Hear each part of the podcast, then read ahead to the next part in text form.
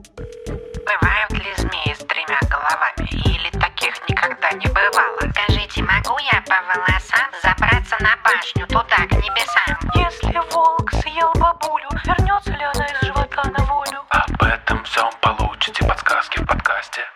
Это вам не сказки.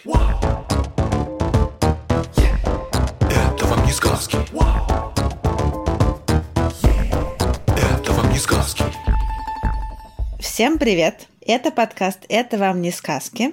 И я Тата Зарубина. Всем привет! Да, это подкаст «Это вам не сказки». Я Степан Колесевский, мне 9 лет, я третьеклассник, и я в сказки не верю. А я биолог, и я в сказки верю. И в каждом выпуске этого подкаста мы со Степой пытаемся проверить, правдивы ли сказки, и заодно понять, кто же из нас прав. Кстати, есть небольшое объявление. В следующий понедельник подкаста не будет.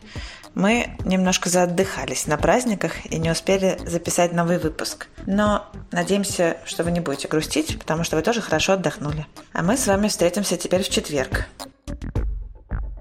Степа, какой у нас сегодня вопрос? В сказке «Алиса в стране чудес» был кролик с часами в жилетном кармане. А как животные без часов время определяют? Я скажу немного, наверное, про эту сцену, от которой у нас и возник этот вопрос. Э, В этой сцене девочка по имени Алиса сидела на берегу реки вместе с сестрой. Сестра была старше ее и читала ей какую-то скучную взрослую книгу без картинок. Алису клонит в сон, и вдруг она видит кролик. Белый кролик в жилете и с часами. Кролик взглянул на часы и сказал «О, ужас, я опаздываю!» Вид у него был очень озабоченный. Я опаздываю. Боже мой, как я опаздываю. Герцогиня будет в ярости. Просто в ярости. Я не помню, как это было, но Алиса в итоге за ним погналась. Ну, а остальное уже не важно. Э, Этот вопрос нам задал Слава. Ему 4 года. Здорово. Как ты думаешь, Степ, животные на самом деле умеют определять время? Да, Ну, а как? Если у них нет часов? мне кажется, у них есть какие-то внутренние встроенные часы. В общем, ты совершенно прав. Даже если у них нет часов в жилетном кармане, у них есть э, собственные внутренние часы. Не только у животных, но и у нас с тобой тоже есть внутренние часы. И животные подстраивают свое поведение и всякие процессы, которые происходят у них внутри организма, к определенному времени суток. Кто-то из животных активен ночью, кто-то днем, кто-то, может быть, предпочитает сумерки, но действительно у большинства есть какие-то свои предпочтения. И эти внутренние часы, которые есть у нас у всех, так устроены, что они позволяют следовать этому распорядку дня даже в тех случаях, когда владелец этих часов не знает, день сейчас или ночь. Например, если он живет под землей. И эти э, часы, на самом деле, даже, я тебе больше хочу сказать, есть не только у животных, но они есть и у бактерий, и у грибов, и у растений. В общем, у огромного количества живых организмов. Понятно, интересно. И, и знаешь, представляешь, все животные, все олени, э, все растения, все грибы, все бактерии ходят с такими наручными часами. Но практически только у них они не наручные, а спрятаны где-то глубоко. На самом деле они устроены гораздо более сложно, чем обычные наручные часы. Как устроены часы у животных, ученые начали изучать с человека. Потому что мы помним, что человек это животное на самом деле. Да. То, что у человека есть такие внутренние часы, которые могут идти, когда нету внешних подсказок, когда человек не знает о том, день сейчас или ночь, доказали еще в середине прошлого века. Для того, чтобы это проверить, людей на несколько недель изолировали от э, источников времени и света. То есть они не могли видеть э, никаких часов и не могли видеть... У них не было окон и не было, на самом деле, даже не было никаких э, лампочек. И действительно, люди жили по несколько недель в полной кромешной темноте. А, а, а как они определяли, где еда, где туалет, как, как, как это все происходило? Ну, а как люди, которые не могут видеть, они же приспосабливаются к этому. Ну, так и люди, живя в полной темноте, как-то постепенно научаются там ориентироваться. И они там жили несколько недель, и специальные датчики фиксировали, что эти люди делают, измеряли их температуру, у них брали анализы. И оказалось, что, несмотря на отсутствия вот внешних подсказок, да, люди не знали, сколько сейчас времени, они все равно сохраняли примерно привычный для них ритм жизни. Э, ложились спать они все равно примерно в одно и то же время. Им хотелось есть тоже в определенные часы. И даже внутренние параметры их организма тоже оставались такими же цикличными. И вот оказалось, э, что эти внутренние ритмы у организма остаются примерно 24 часа, то есть как сутки, даже если человек ничего не знает про сутки. Понимаешь? Да, понимаю. Вот. И дальше уже стали изучать, как же устроены эти часы, которые позволяют нам сохранять представление о времени когда нам неоткуда о нем узнать. Оказалось, что эти часы состоят из нескольких уровней. И самый первый такой уровень находится на уровне клеток.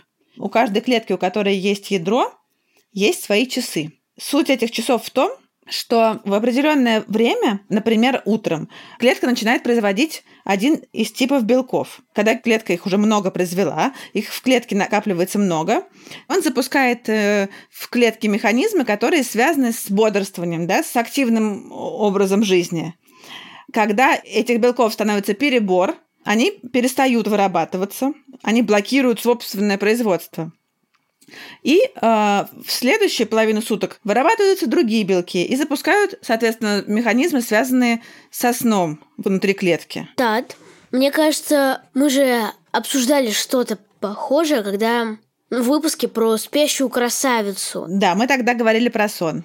Когда каждая клетка имеет свои часы, есть опасность, что все они будут идти в разнобой. Понимаешь, если у тебя есть э, часы дома на микроволновке, наручные часы, а еще часы в телефоне, то они могут немножечко расходиться друг с дружкой. Но э, для организма очень важно, чтобы они были синхронизированы. Этим управляет специальный орган. Такой центр управления внутренними часами. И находится он, конечно же, в мозге. А этот центр как раз и получает сигналы от внешнего мира. Я еще раз скажу, что внутренние часы идут сами по себе, но циклы, на которые они настроены, могут немножко отличаться от 24 часов. Они примерно совпадают с сутками, но могут быть немножко больше или немножко меньше. И чтобы идти в ногу с реальным временем, им нужно постоянно подстраиваться под внешние сигналы и постоянно синхронизироваться вместе. И вот э, здесь самую важную роль играет свет. Когда утренний свет проникает нам в глаза, он помогает нам проснуться. Сигнал от глаз идет в этот э, центр и помогает понять, что пришло утро, и надо прекращать вырабатывать гормон сна и запускать гормоны бодрствования. После этого наш организм перестраивается, там повышается температура, повышается концентрация. Например, известно, что человек лучше всего концентрируется где-то в районе 10 утра. Замечал ты за собой такое, когда тебе больше всего нравится учиться? Честно говоря, мне учиться, в принципе, всегда нравится, но лучше всего у меня получается я не знаю, э, мне кажется, не в определенное время, а на определенных уроках. Это на каких? Вроде на матеше и окружающем мире у меня лучше всего котелок варят. Понятно. А можно ли обмануть эти внутренние часы? Конечно. Более того, мы все время их обманываем. Но обманываем мы не только их, но и сами себя при этом. Например, мы пытаемся обмануть эти часы каждый раз, когда зависаем в телефоне перед сном. И яркий свет от экрана сбивает с толку наш организм и мешает заснуть. Потому что, как я уже говорила, яркий свет подавляет э, выработку мелатонина, да, гормона сна. Еще мы немножко обманываем эти часы, когда очень поздно ужинаем. Наш организм воспринимает это как знак того, что еще вообще-то не вечер. И желудок считает, что ему нужно вовсю работать, и что у него еще куча времени впереди. Умение обманывать часы – это чисто человеческое качество. Животные так не делают. И это хорошо, потому что когда внешние и внутренние часы показывают разное время, организм немножечко сходит с ума и перестает понимать, как ему жить. Когда нам приходится вставать рано утром, когда за окном еще темно, наш организм считает, что вообще-то мы еще должны спать. а мы в это время уже завтракаем. И у него все сбивается. Иногда это приводит к довольно неприятным последствиям, когда нарушается сон и пищеварение. И это довольно еще безобидные примеры. Так, у меня еще один вопрос есть. Зачем вообще животным определять время?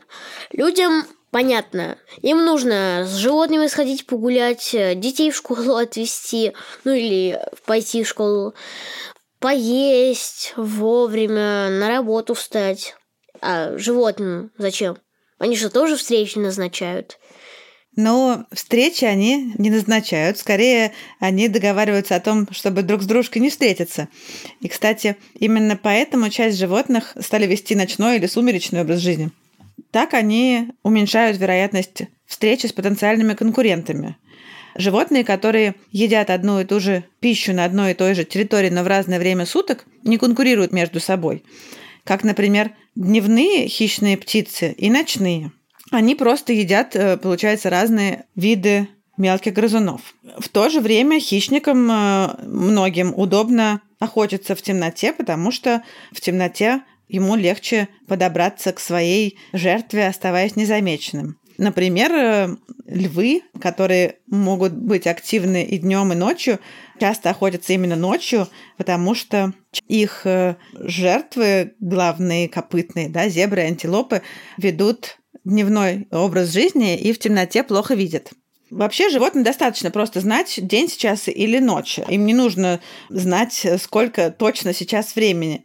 И в целом они слушаются своего организма. В любом случае они не могут точно сказать, э, что я пойду на охоту в 3 часа дня. Нет, такого не будет. Они не могут сказать, сколько сейчас времени. И вообще они в основном не понимают э, и не видят течение времени.